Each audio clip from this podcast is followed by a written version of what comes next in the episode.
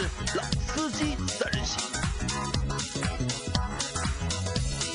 三人行必有老司机。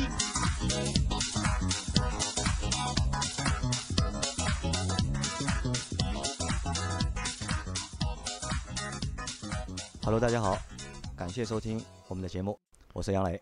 大家好，我是周老师。大家好，我是张波。但是我先吐槽一句，为什么杨老师你的开头说的跟结尾一样？开始啊，那我说错了对吧？应该是感谢收听我们的节目《老司机三人行》。因为刚才杨磊又把软件弄错了，我们又白录了一段。哦，幸亏上过大学的周老师看出了问题在哪里。看出了问题的，还好是在录到五分钟的时候把。果断的把节目叫停。那，杨磊先检讨一下上期节目犯的错误。呃，上期节目是这样，就是上期节目我们做的是五月份的一个汽车销量的一个排行。上期呢说的是轿车部分的，在轿车部分里面呢，我犯了一个错误啊，就是在我们在说到别克英朗的时候，就是因为讨论到三三缸的那个就是发动机嘛，就是我把威朗和悦朗搞在了一起，因为英朗和威朗啊是和悦朗是他们是。一个系列的是他们共用的是同样的是动力总成，就都是三缸的发动机，但威朗是四缸的发动机。但是我在之前的节目里面把威朗搞成了悦朗，所以在这里给大家做一个检讨，对吧？我相信啊，就是听了前面那期节目的小伙伴，肯定听出问题来的话，也会在屏幕就是节目下面给我评论或者吐槽我也好，就是喷我也好。该喷的该已经喷完了啊啊！我接受这个批评啊，好吧？那我们这期节目我们继续。下集，在这期节目里面，我们会去盘点五月份 SUV、MPV 的一个销量。好，所以这个节奏又回到我的身上。那我们一起来看一下五月份 SUV 的一个销量排行情况。排名第一，常青树哈弗 H 六，五月销量是三万零六百一十六台。排名第二，大众途观，呃，五月销量两万六千三百八十五台。排名第三，宝骏的五幺零，五月销量是两万四千零三台。排名第四，吉利博越。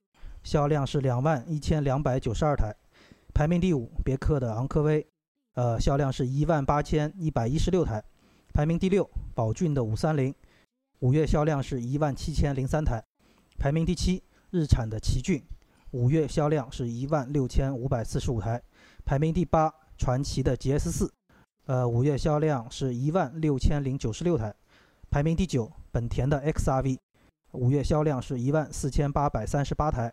排名第十，荣威的 iX 五，五月销量是一万三千零七十五台。那我们看啊，在这个榜单里面，排在前十名里面，就是自主品牌和合资品牌都有，而且各种车型也都就紧凑型的也有，就是小型的也有，对吧？其实各种车型都有，说明就是在 SUV 的这个总榜里面，就是分布的相对来说还是比较平均、均匀的，还是这个现象，我觉得还。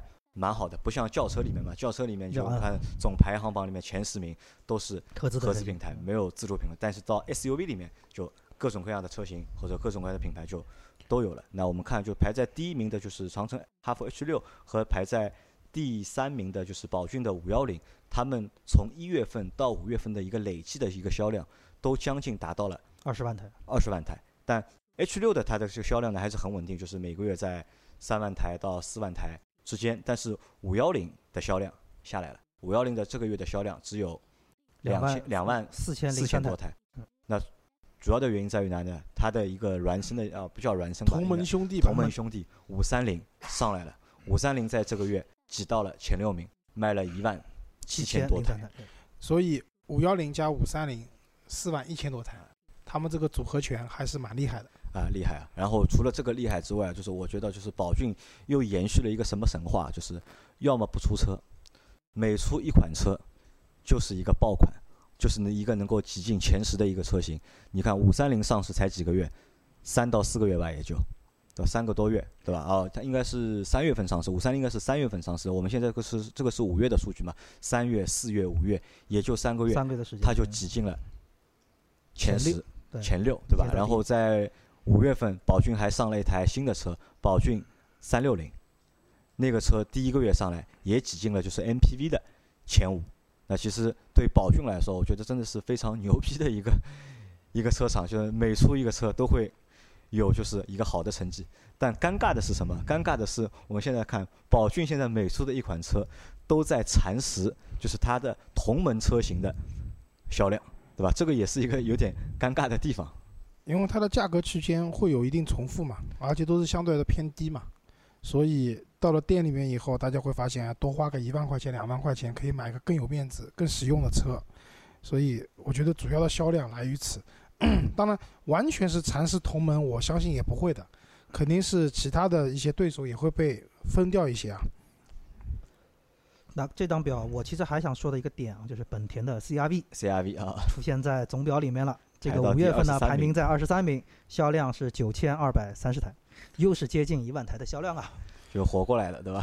因为 CRV 好像是我看的是他们就是发布了就是那个召回嘛，就是也在召回里面写到了就是关于那个机油增多的那个问题，反正我没看懂，因为我看了一下，就是我看上面的解释应该是和发动机本身是没有关系的，是其他的部件出了问题，所以发动机机油会增多。但我相信啊，这个这个东西总有办法去解决的。这个就像周老师上期节目说的，可能是因为天热了。对吧？因为夏天到了嘛，天气热了，大家对这个就是问题就是放松了，就不会那么去计较了。因为那个问题也是在极寒的一个情况下面会发生嘛。所以我我之所以要说这个点的一个一个一个那个由头在哪里啊，就是说，其实很多车在面对这种相对来说是比较糟糕的这么一个遇到这么一个糟糕的情况下，就是你的后续到底能不能救回来，或者能救到什么程度？其实说本田 CRV 啊，我想说的是，我我我想再看它两个月到三个月的销量。我为什么这么说？当年的福特锐界卖的销量是非常好，就是口碑各方面也不错，但是发生了断轴之后，销量就是急剧的下滑，而且一直到今天都没有醒过来。那我为什么想说一下本田 CRV？就是它这个事情的严重性其实也很恶劣了，但是它能不能在两三个月之后，我们不要说回复以前的光彩吧，至少说能够挤进一个前十，那我觉得我还还是 看一看吧，这个这个事情。这个呢，只能讲，当一辆车发生比较严重的问题以后呢，还是要看你的品牌加持，对吧？福特锐界断了，对吧？翼虎也断了，对吧？然后一下子销量就掉得很厉害，那昂科威也断，但昂科威卖的还是蛮好的，对，对吧？我就前两个星期路上亲眼看到了一辆断轴的昂科威，啊，又看到断轴了。啊，我亲眼看到了，就是开了，因为我开过了，没有拍照，就 这种问题，那我觉得品牌的光环和加持还是在这里很有效的。你不出问题则已，出了问题以后，大家痛骂，对吧？说你无良，说你怎么样怎么样。但过了一段时间呢，大家会发现，哎，我这个预算能选择的，比如说我要品牌好一点的车型，也就这么几步可以选。这里举个不恰当的例子啊，就是我以前最早在安利索斯上班的时候，我们中午都叫外卖嘛。我有个同事叫桂林米粉，吃到了一只大蟑螂，痛骂，对吧？然后说老板无良，对吧？然后我再也不会叫他们了。可是我告诉你，一个星期以后，他又他又叫了那家的桂林米粉，因为什么道理？吃中饭的预算就那么多，你能吃的同等的选择产品不也不多？同等学生啊产品也就这么点，吃到后面，你又去吃那家桂林米粉了。那我觉得，其实，在汽车市场上发生这种问题，有点像那件事情的，对我们是不能理解，因为我不爱吃桂林米粉嘛，对吧？而且我家就住在边上，回家只要两分钟，我回家吃中饭的，我不能理解他的这种行为。但是后来想想，确实没有选择，或者你的选择很少的时候，你还是会选择自己喜欢的一个车，或者说一个大品牌值得就是有光环的车子在那边，即使它曾经断过，即使它曾经机油增多过，都选择性的遗忘了。好吧，那这 好，那我们来看一下，就是排在 CRV 上面的那个，就是排在第二十二名的是领克的零一，零一在五月份卖的是九千两百三十四台台，那零一的这个销量基本上就是近三个月来都很稳定，维持在一万台左右，对吧？一万台不到的这个量。但是我们去看一下长城的魏派的 VV 七和 VV 五，加在一起他们的销量就下来了，都是五千多台。对他们都是现在都是两个车型都能够各卖五千台，那加起来能够有一万台。那暂时看的话，还是就是魏派领先，但后面就是领克的零，随着领克零二的上市啊，不知道领克零二上市之后这个销量会怎么样。那么我们反正到后面再看。那张张宝，我觉得你可以直接进下一个榜单，我们到后面的榜单里面一个一个说。好，那我们还是先来看一下那个国产 SUV 的前十名情况。那排名第一，哈弗 H 六，刚才介绍过了。呃，排名第二，宝骏五幺零，刚才也说过了。第三，吉利博越，那五月销量两万一千两百九十二台。排名第四宝骏五三零一万七千零三台，排名第五广汽传祺 GS 四，呃销量是一万六千零九十六台，排名第六荣威 RX 五，五月销量一万三千零七十五台，排名第七是吉利的帝豪 GS，五月销量是一万两千七百七十七台，排名第八吉利同样是吉利远景的 X 三，五月销量是一万一千零六十台，排名第九长安的 CS 三五。五月销量是一万零九百九十一台，排名第十是这个奇瑞的瑞虎三，呃，销量是一万零三百三十六台。好，我们看这张表里面啊，就是有一个和就是轿车的一个国自主轿自主品牌轿车排行一个相同的一个点啊，吉利在轿车的就是排行里面，自主品牌排行里面有三辆车，在 SUV 在 SUV 三辆它，同样也有三辆车，博越对吧？然后博越、吉利的帝豪 GS、远远景景 X 三，X 三，对吧？那就是一个就是不显山不漏水，对吧？可能我我就像上上期节目一样的，我和我会和张波说嘛，就是帝豪 GS 和远景 X 三这两辆车在马路上你看到你认得出啊，我真的没印象。肯定认不出。但博越我看到我能够啊，认得出，但是这两辆车我看到我是认不出的，但他们还是稳稳的排在了霸占前十。前十名，对吧？但是我们看掉队的有谁啊？长安掉队了，嗯长安排在前十的只有一辆 CX，CS 三五，三五，但其实，在之前的几个月里面，长安的 CX 三五、CX 五五、CX 七五都能够很稳的挤在自主品牌的前十里面，但是它在五月份，它那两个车型掉队了，而且长安的 CX 三五的它的一个一个车型也卖了多少？卖了也只卖了一万零九百九十一。九百九十一台。那其实这也是一个就是好像长安出了一点小小的问题，但我们也不知道现在这个问题是出在哪里，我们到时候后面可以去研究一下。后续我们可以跟进一下。但是还有一个东西我想说的是，你们记得吧？我们在上我们在五月份的啊四月份也不五月份我们做的那期呃五月份节目里面我们做过那个五三零和瑞虎八，的一个去对比，因为我们去试驾了五三零，到店看了就是瑞虎八瑞虎八虽然没有试驾嘛，其实我很期待就是瑞虎八的一个销量，我很期待它看一下它能够卖多少辆，但是在我们的榜单里面我没有找到瑞虎八的一个统计的一个数据，我不知道是因为没有统计进去还是什么情况，其实这个是有点就是呃小小的遗憾。我觉得应该不会漏掉，因为什么道理啊？瑞虎三、瑞虎七都有就这些瑞虎系列的都有，就或多或少都有。但是我刚才也在翻瑞虎八，真没有，对吧？就是五三零，当时我们做这期节目的时候拿这两部车做对比嘛，那五三零肯定价格上有优势了，对吧？然后车子空间方面也更大一些，嗯，一下子就销量就上去了。但是其实瑞虎八在我们看来应该是一部蛮有竞争力的车型因为，它针对它那个价格的话，十二十二万多的那个配置，其实我觉得就非常有竞争力。至少不应该不出现在榜单里啊。随便想，我觉得这个车一个月再差再差，你卖个五六千台，我觉得应该总能卖得掉吧。但是我们没在五月份的数据里面没有找到它，那希望能够在六月份的数据里面可以看到它，因为今年对奇瑞来说，瑞虎八是一辆非常重要的车。啊，我觉得还有一种可能是什么？因为我们现在六月份看五月份嘛，其实五月份的话，瑞虎八刚刚到店，可能实质上没有太多的销量对，也有可能，因为我们上次去的时候，它也没有试驾车嘛。啊。对，然后这个车子的话，你要买的话，可能要等。所以我们看一下，就是等到我们下个月做六月份的销量的时候，再来看一下？这个销量是怎么回事情。好，那我们接着往下看，下下面给大家介绍一下合资 SUV 的排行前十的情况。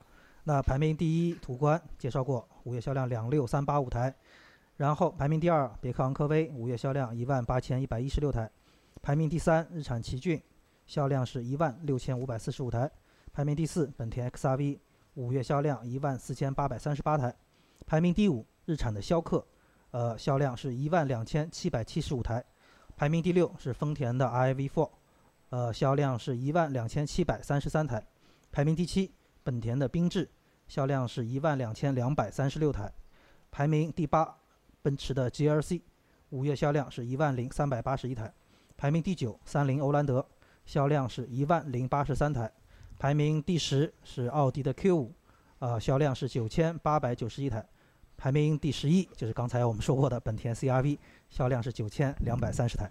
就这里面我想说两个点啊，第一个是第三名的日产奇骏，对吧？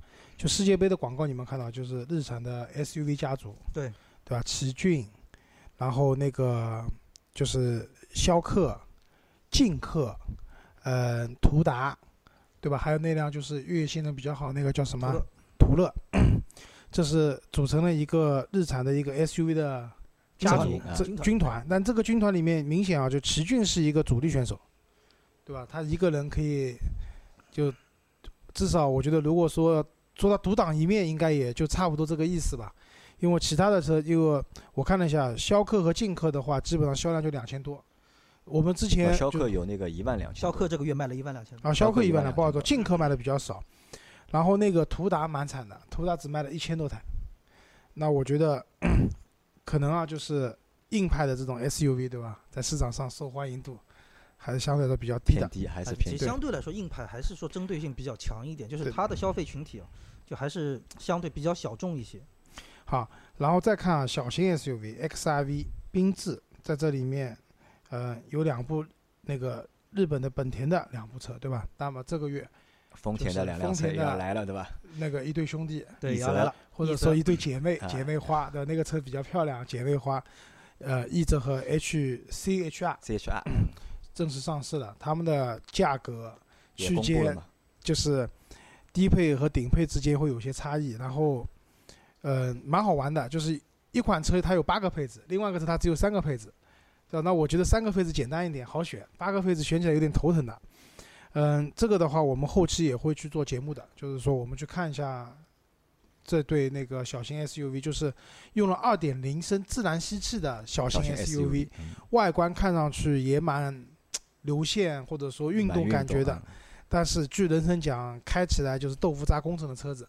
那我们回头会去体验完以后跟大家分享。对，关于一泽我也是有些话，那到时候就留在下期节目因为。丰田是对这两辆车是非常有信心的。因为丰田之前没有小型 SUV，然后另外一个就是，呃，同样世界杯广告我们也看到了，就大众的那个 T-Roc 对，探戈对吧？探戈探戈也是一汽大众的第一辆 SUV 车型也是大众旗下的第一辆小型 SUV，SUV。对，我们之前一直讲小型 SUV 不好卖嘛，但是现在看看好像这个市场还是在的。扎堆的上，对，吧而？且这些车可能上的这些车子，嗯，它的在空间啊各方面啊，嗯，还是表现不会比紧凑型的车差太多。那这类车型的话，我觉得接下来会也会蛮多的嘛。呃，现在的趋势就是紧凑型的往大了做，去加 L 往大了做，对吧？然后小型的往紧凑型的方向去靠。好，那我们接下来再看一下下一个榜单是豪华品牌的 SUV 销量。那这个排名第一的就是奔驰的 GLC，五月销量是一万零三百八十一台。排名第二，奥迪 Q 五销量是九千八百九十一台。排名第三，宝马的 X 一销量是七千五百七十六台。排名第四，凯迪拉克 XT 五五月销量是六千六百一十四台。这排名前四的就是 BBA 加个凯迪拉克，这个格局也不变了。那排名第五是奥迪的 Q 三，五月销量是六千二百一十台。排名第六是奔驰的 GLA，五月销量是四千九百七十四台。排名第七，沃尔沃 XC 六零，销量是四千一百九十八台。排名第八，路虎的发现神行，然后五月销量是三千二百六十八台。排名第九，路虎揽胜极光，呃，销量就是一下就瞬间就低了，一千一百八十三台。然后排名第十，宝马 X 一的新能源，销量是七百六十五台。GLC 现在优惠也蛮大的，GLC 五万嘛，啊，就综合优惠五万左右，但是你要算上就店家给你的就强制的装潢包什么都去掉的话，差不多也能到三万多四万块的样子。对于奔驰来说也不容易啊。啊，对的，因为但这个很奇怪，就之前 我们办公室的冰冰嘛，他很喜欢这个 GLC，对吧？就那个时候基本上没有优惠的情况下，他非常喜欢。那我跟他说，现在优惠五万了，赶紧去买啊，他不想要了，对吧他又不？想要了，对吧？降价这件事情，对拼命好面子，对吧？这种降价买降价车丢不起这个人，对吧？我觉得这个也是一个蛮好玩的点啊。然后另外一个就是大家看一下，就是 两部国产的路虎啊，就是大家都觉得发现神行长得蛮难看的，对吧？啊对非常难看。但变种车我事实上觉得是但事实上，我觉得极光比它更难看。极光比它，哦，那我觉得极光要比发现神行要好但是看一点。至少从现在销量上来看，极光是真卖不动了。而且实话说，极光是车开起来很不舒服，很不舒服，因为我开过一段时间，就整个视野也好，反光镜也好，就整个车那种宽出来感觉，就是给你驾驶，其实我觉得会带来很多的麻烦。啊，对的，就极光现在反正三十万也能买了嘛，对吧？发现神行差不多这个价格都能买了，就是买辆路虎嘛。但是我个人还是坚持认为这不是路虎，这是两辆很奇怪的车子我保持相同观点。啊。对的，那反正就是到在这个榜单里面，我们可以还可以说什么呢？就是 QL 也快上市了，对吧？现在现在有了，应该还没有，应该快上市了。价格公布了，然然后后部分的店有有实车了有实车了，对吧对？但是你说现在要订车肯定没问题，但是你说有交车应该是没有的。然后宝马国产的叉三，那么也现在也开始卖了，对吧？那多了一个，啊，对，多了一个就是宝马多了一个就是 SUV 的一个车型没有任何竞争力，太贵了。啊，太贵了，对吧？反正就是现在就是 BBA 的，现在 BBA 的这个抗衡啊，相对来说就是看上去会平衡一点，因为我们之前也做过一期节目吧，就是在 Q GLC、Q5L 和叉三之间，我们去做了一个就是我们判断，就是哪个车会卖得更好一些，对吧？从销量来看的话，就是目前看就是。一月份到五月份，其实 GLC 和 Q 五的销量是相当的，Q 五比 GLC 多卖了一千台，一个是五万四千五百十八台，GLC 是五万三千两百三十三台，但现在卖的 Q 五还是老的 Q 五嘛，那这个价格也相对来说比较便宜，三十万出头就能够买了，GLC 的优惠再下探点，再再再下探点加一点，对吧？Q 五 L 上来肯定是没有优惠的。对，这样的情况下，我觉得 GLC 反超 Q 五那指日可待。指日可待，对吧？好，而且在新的加长的 GLC 出来之前，赶紧再冲冲量。再冲冲量，好，那我们这个东西其实也没有太多的好说的啊，然后好，张波接着我们继再往下走，续往下看大型 SUV 的销量排行。那排名第一，大众途昂，五月销量七千零九十四台；排名第二，众泰 T 七百，销量是三千零二十一台；排名第三，丰田的普拉多，销量是两千九百九十八台；排名第四，荣威的 RX 八，五月销量是两千六百八十六台；排名第五的是哈弗 H 九，五月销量一千四百九十二台；排名第六，上汽大通 D 九零，呃，销量是四百二十六台。排名第七的是长安的 CS 九五，五月销量三百九十五台；排名第八哈弗 H 八，五月销量一百二十八台；排名第九北京的 BJ 八零，五月销量四十六台。这个为情怀买单的人还是相对比较少。啊，对的。那我这里面想讲是那个，就是荣威的 X 八，X 版啊，呃，虽然卖的也不算好，因为它也是刚上市嘛，对，就是车展上市的嘛，四月份上市的，虽然卖的也不是特别好，两千多台啊，但是作为一台硬派的，虽然就是荣威是极力的想去回避这个问题，就不想讲它是一辆硬派的 SUV 的情况下，那这个车至少比它同门的 D 九零卖的好，对吧？就呃，可能就是我不能讲荣威这品牌的号召力有多强，但是比大通那肯定要强。还是强蛮多的，对吧？那这个车子再加上它的价格，其实也是比较实惠的。这种情况下，这个车能卖到这么一个量，我觉得还算是一个不错的成绩。对好，如果我们对这个级别没什么多说，那我们接着往下看，就是中型 SUV 的这个销量前十的排行情况。排名第一，别克昂科威，五月销量是一万八千一百一十六台；排名第二，奔驰 GLC，一万零三百八十一台；排名第三，奥迪 Q 五，九千八百九十一台；排名第四，丰田汉兰达，九千二百二十七台；排名第五，丰田的冠道，八千八百零九台；排名第六，雪佛兰的探界者。七千六百九十七台，排名第七，长安的 CX 七零，六千七百零六台，排名第八，凯迪拉克 XT 五，六千六百一十四台，排名第九，广汽的传祺 GS 八，六千四百五十三台，排名第十，福特的锐界，五千四百五十三台。我觉得这个级别，周老师你有什么想说的吗？呃，中型还不是销售主力，销售主力是还是紧凑型吧。好，那我们继续去看紧凑型的这个销量情况。排名第一，哈弗 H 六三万零六百一十六台；第二，大众途观两万六千三百八十五台；第三，吉利博越两万一千二百九十二台；排名第四，宝骏五三零一万七千零三台；排名第五，日产奇骏一万六千五百四十五台；排名第六，传祺的 GS 四一万六千零六十九台；排名第七，荣威 RX 五一万三千零七十五台。排名第八，吉利帝豪 GS 一万两千七百七十七台；排名第九，日产逍客一万两千七百七十五台；排名第十，丰田的 iV4 一万两千七百三十三台。这个级别里面的话，嗯，我觉得哈弗啊，就是你们在你们猜它接下来的销量会继续往下走呢，还是会徘徊，或者说还会往上升呢？我觉得徘徊吧，应该是，因为哈弗就是出了一个 H 四嘛，其实 H 四的一个销量也蛮好的，就是它上市好像也就两个月吧，一个月也过万了但是 H 二的销量跌的蛮多的，啊，H 二对吧？掉了一半了。掉了一半，嗯，我是觉得 H 六这个级别的 SUV 啊，就哈弗这品牌来说，你确实从各方面综合来说，你能真的直接干掉 H 六的车型也确实不多。所以我是觉得基本上就是徘徊在目前这个比较稳的这个水平，直到可能将来某一天出现一个彻底能干掉它的一个车型出现。我觉得可能会逐步逐步再往下走一点，因为就是刚才杨磊讲了一句，就是紧凑的往大的做嘛，对吧？小型往紧凑做嘛。其实，呃，像那种奕泽啊这些车子的话，可能我觉得对它会有些冲击的，因为相同价位的下，你买丰田，其实那个车的空间可能稍微小一点，但是会给你的品质感各方面会更好一点的情况下，就看大家怎么选了。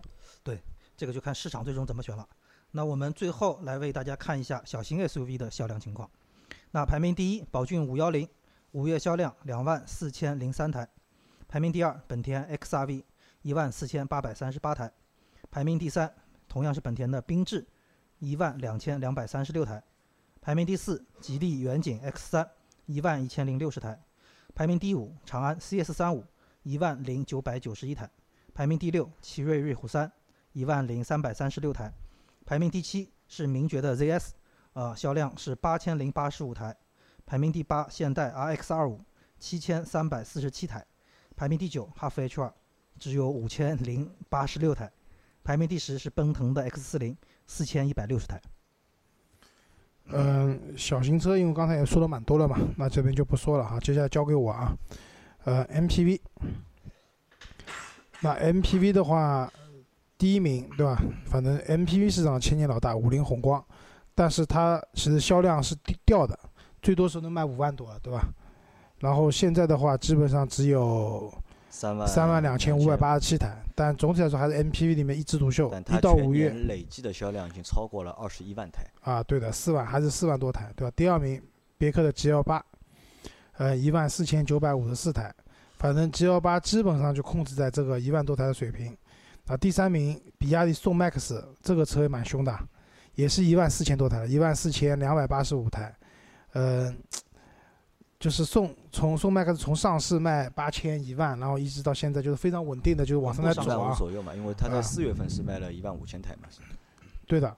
然后第四名的话就是宝骏的三六零，新的车型。新车新车型八千零三台，嗯、第五名是江淮的瑞风，东风的风行凌志，第六名都是六千六百一十台和、六千四百四十台，这些车我觉得大家可能都不不会太关注啊。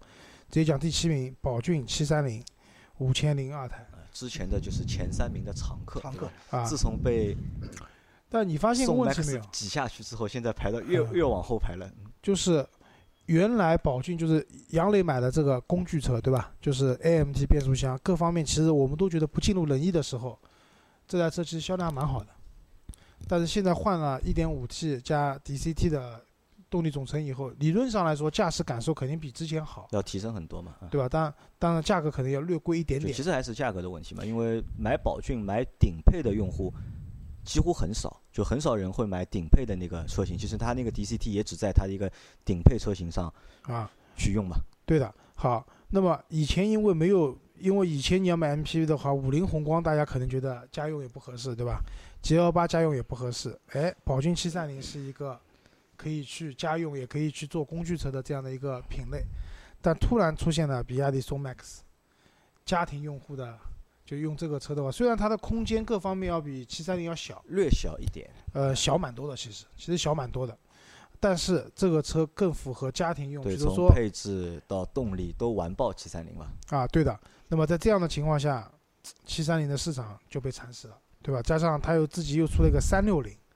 那三六零其实我觉得更更感觉上更像那个和比亚迪宋 MAX 有直接竞争关系的车型。但后续我们可以关注一下这两部车啊，它们之间的这种呃交火的情况。啊交火其情况。实从外形上就是有，就是从车车型和外形上面有一定的就是竞争关系。但是如果真的要去看就是配置、看动力的话，也是被宋 MAX 完爆呃对，但价格便宜啊啊，，价格便宜。关键价格便宜啊。第八、第九名的本田双雄啊艾力绅和奥德赛，分别的销量是四千五百六十四和三千六百三十八。反正这两位兄弟比较稳定，就是加在一起八千台左右，然后每个月都这样。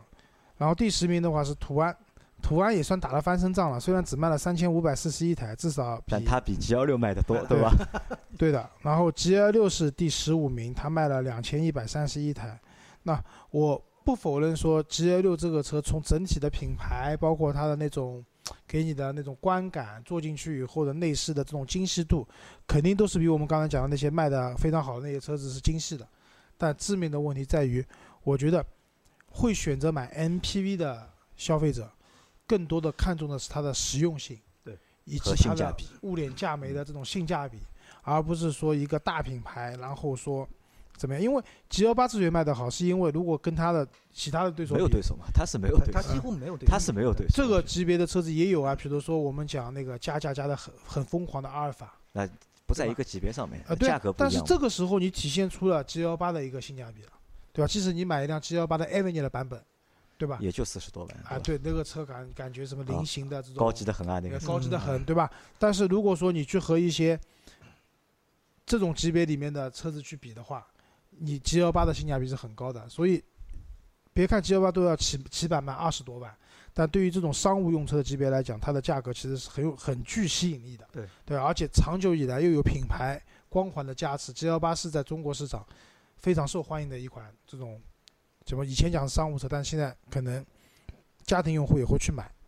而且 G 二八是属于那种，当你没有选择的时候，它就是一个不会出错的选择。对那么同样就是你们看广汽传祺的 GM 八，对吧？G N 八的销量是它排第十二位，它卖了三千两百三十一台。誓言要干掉 G L 八的车型，啊、对，但我觉得这个车要干掉 G L 八还是蛮难的呃，蛮难，我觉得因为买到这种比较大的、可能偏商务使用的车子的时候呢，一味的便宜不能解决全部的问题，对吧？因为很多人还要考虑到我公司的面子啊，或对需。要品牌的加持了，这个时候哎这个时候需要品牌所以加持 GM。八干掉 G 幺零是有道理的。为什么？你像现在网约车很多用这种 MPV，我觉得这个相对来说，因为 G 幺零确实自己问题太多，油耗也高啊八幺干掉零它应该是啊，这个已经干掉了嘛对，已经比它多卖一千台了嘛。而且 G 幺零有段时间卖的好，是因为送牌照嘛，送牌照，对对吧？上海是送牌照的，现在也不送了。这个车驾驶起来的感受非常差，对然非常糟后油耗也非常高，不是很推荐。就是家庭使用的话，并不推荐。好吧，其他的 MPV 的话，你们还有什么要讲的吗？我觉得差不多就啊这么个情况基本上没什么好讲的。好，那我们最后到厂商销量的环节啊。第一名上汽大众，呃，五月销量是十七万零五百六十台，一到五月的累计销量是八十四万了。嗯、如果算上六月的话，他们上半年理论上是可可以以破百百万的。破百万了对上汽通用，嗯、第二名上汽通用十五万五千一百二十台，一到五月累计销量是八十一万台，上半年要破百万可能有点难了。他要如果把通用五菱算上去的话，对吧？才能破百万，啊，那你两个大众一合并，那更要两百万了，对对吧？好，一汽大众排在第三，被通用挤掉了，但差的不远，它是十五万三千三百五十一台，但是一汽大众的一到五月的累计销量是八十三万多，六月份就快快要过去，六月份的话，加加油，理论上也能能破百万。嗯，哎，第四名就是我们刚刚讲到的儿子多好打架的吉利汽车了，十二万三千零六十八台，然后一到五月的话，六十三万八千一百八十一台，全年超过去年一百万的销量，没什么太大应该没什么太大没什么太大，不是没有肯定没有问题了，对吧？这个是，呃，绝对是稳的一件事情，我觉得。第五名上汽通用五菱，嗯、一十万一千一百五十台，然后累计销量一到五月的是六万两千三百，啊，六十二万，呃，三千二百零一辆，全年破百万肯定也是一件很轻松的事情了。第六名就是月销量不到十万了，就是东风日产，东风日产九万六千三百七十台，呃，一到五月累计销量是四十三万多。它主要在卖的就是轩逸，轩逸承包它的里面一半的一销量，半的量，然后还有一半的量，基本上，呃，一小半的量是来自于它的 SUV 家族。天籁这些车可能能贡献的销嗯量已经很少了。嗯，第七名一汽丰田，六十四万啊六万四千两百零五台，一到五月的销量是二十九万六千八百八十九台。第八名北京现代，也是六万多，六万零四百二十七辆，一到五月的累计销量也是二十九万三千零四十六台。第九名长城汽车，长城汽车去年没有破百万，对吧？对。嗯，今年的话，五月销量是五万九千四百四十八台，一到五月的累计销量是三十五万三千一百六十九台。今年可能会比去年更差。呃，也破不了百万，除非他把魏派的就是销量算进去。嗯，然后第十名的话是上汽乘用车，就上汽乘用车主要就是荣威啊、名爵啊，它是那个五万八千六百零七台，一到五月累计销量是二十九万七千二百零二台。然后，嗯，再往下的话，我就不具体念了，我念下厂商吧。十一名长安汽车，十二名东风本田，十三名是广汽本田，十四名是广汽丰田，然后第十五名是北京的奔驰，就到第十五名出现一个豪华品牌豪华品牌，啊，对的。然后华晨宝马是排在第十八名，基本上，奥迪我不知道它是不是算在了一汽大众里面。奥迪应该是算在一汽大众里面的。啊对。那所以的话，基本上厂商的排名就是这么个情况。综合来看啊，今年能破能到两百万的，我认为基本上还是一南一北两个大众。嗯，一百万就是能咬咬牙拼两百万的，应该是上汽大众。然后能破一百万的车型的话，主要是吉利和通用五菱这些厂家。然后我觉得这是头部阵营，再往下的话，可能就要稍微差一点了。好吧，那这期节目我们就先到这里，然后感谢大家的收听。好，谢谢大家，再见。好，谢谢。